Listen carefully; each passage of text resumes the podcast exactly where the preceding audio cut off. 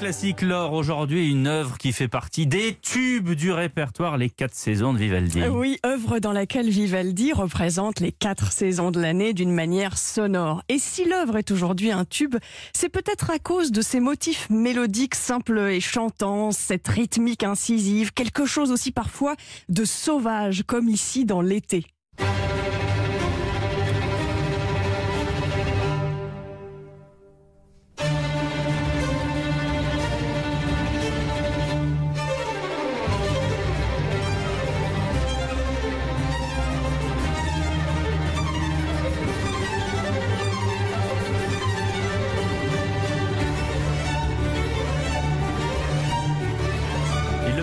Vite, hein Oui, c'est à peu près comme ça aujourd'hui Ah, qu'on enregistre cette, euh, cette œuvre.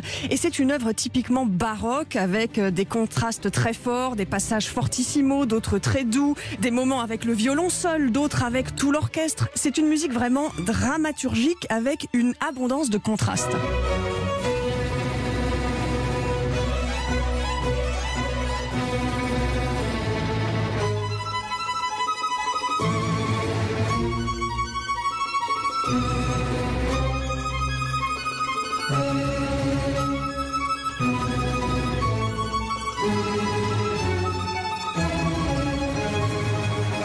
Et à l'époque de Vivaldi, ce sont ces contrastes-là qui plaisaient au public. Oui, euh, exactement. Et ce qui intrigue aussi davantage le public de l'époque, c'est qu'au début du XVIIIe siècle, en Italie, euh, ce sont vraiment les mimétismes qui plaisent et qui sont très présents dans les quatre saisons.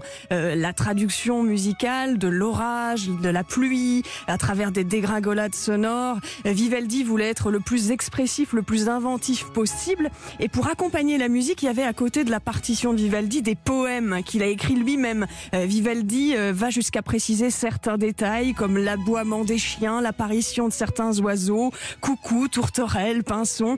Et ici, par exemple, il y a un moment de répit au milieu des tempêtes hivernales. La sérénité retrouvée au coin du feu est évoquée par la tendre mélodie du violon.